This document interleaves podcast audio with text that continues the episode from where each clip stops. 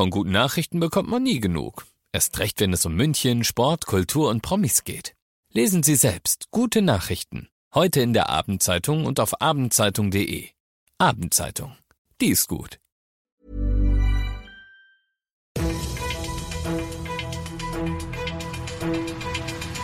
95 5 Charivari, das München Briefing, Münchens erster Nachrichtenpodcast. Mit Alexander Eisenreich und diesen Themen. München erinnert an die Opfer des OEZ-Anschlags vor fünf Jahren und eine 86-jährige Frau ist in Untermenzing mit ihrem Auto in einem Pool gelandet.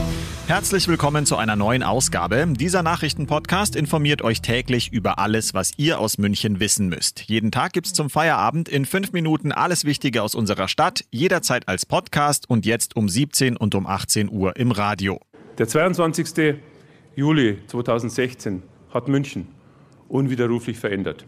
Das hat Oberbürgermeister Dieter Reiter heute bei einer Gedenkveranstaltung für die Opfer des rassistischen Anschlags am OEZ gesagt. Heute vor fünf Jahren hatte ein 18-Jähriger neun Menschen und anschließend sich selbst erschossen. Auch Bayerns Ministerpräsident Markus Söder hat den Hinterbliebenen sein Mitgefühl ausgesprochen. Was wir heute tun können, ist nicht wieder gut machen.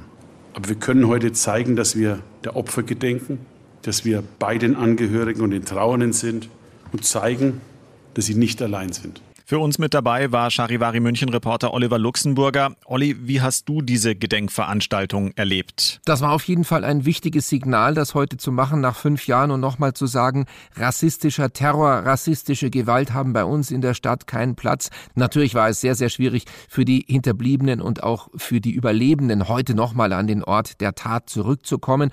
Da muss man aber ganz klar sagen, da haben die Redner, nämlich Obi Reiter und Ministerpräsident Söder, beide die richtigen Worte gefunden die waren sehr, sehr mit Bedacht und sehr subtil und emotional gewählt. Und da hat man ganz klar gemerkt, das ist nicht einfach nur irgendein abgelesener Text, sondern das kam wirklich aus dem Innersten. Das war echte Betroffenheit und Empathie. An einem solchen Tag wie heute ist das ganz wichtig.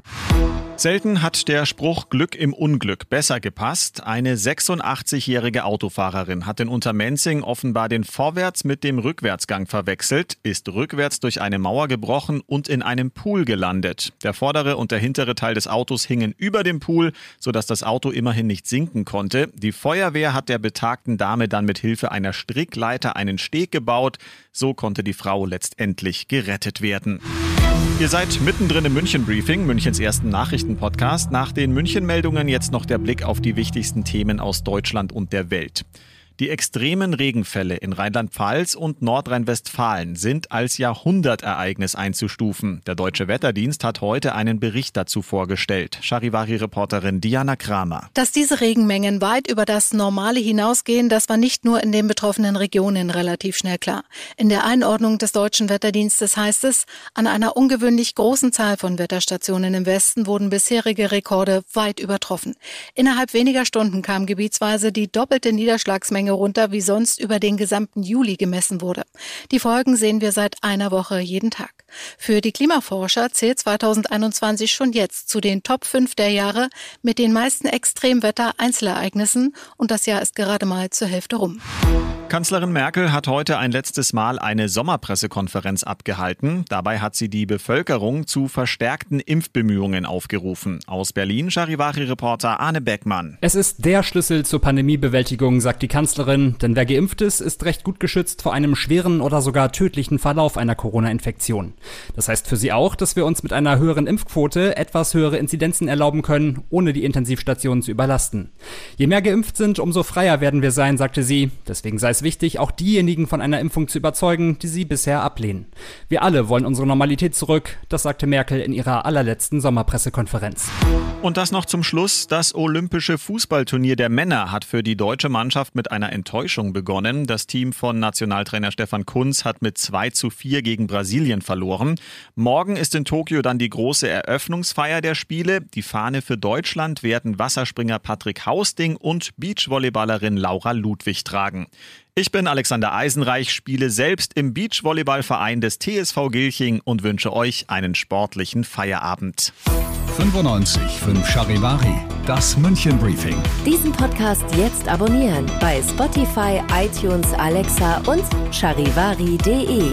Für das tägliche München Update zum Feierabend. Ohne Stress, jeden Tag auf euer Handy.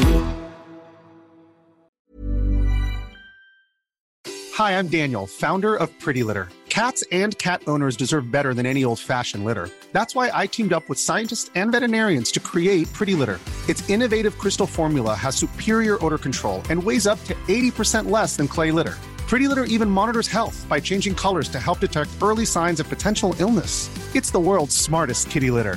Go to prettylitter.com and use code ACAST for 20% off your first order and a free cat toy. Terms and conditions apply. See site for details.